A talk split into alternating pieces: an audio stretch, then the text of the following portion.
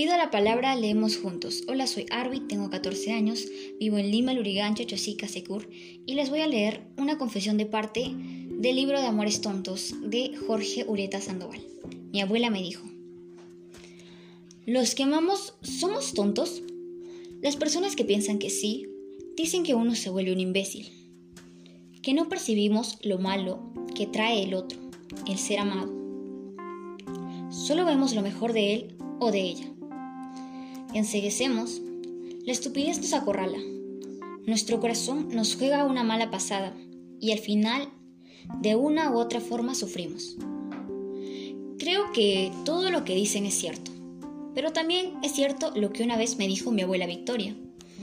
A veces, hijo, ser un tonto es bueno en este mundo perfecto.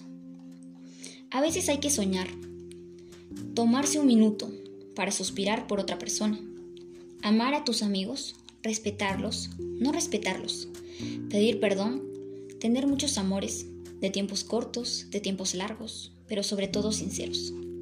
Y claro que fallar está dentro del paquete. Amar no significa ser un Dios e impedir que el ser amado sufra, impedir que tú sufras. Uno puede jurar miles de cosas, pero no puede dejar de mentir, dañar, dañarse. Pero al final eso no importa. Lo que importa es quedarse mudo por un instante ver aquellos ojos enamorados, sentirse un estúpido, saber que amas, saber que eres libre de este mundo perfecto. Todos los amores son tontos y los más tontos son los más hermosos, duraderos al tiempo. Gracias.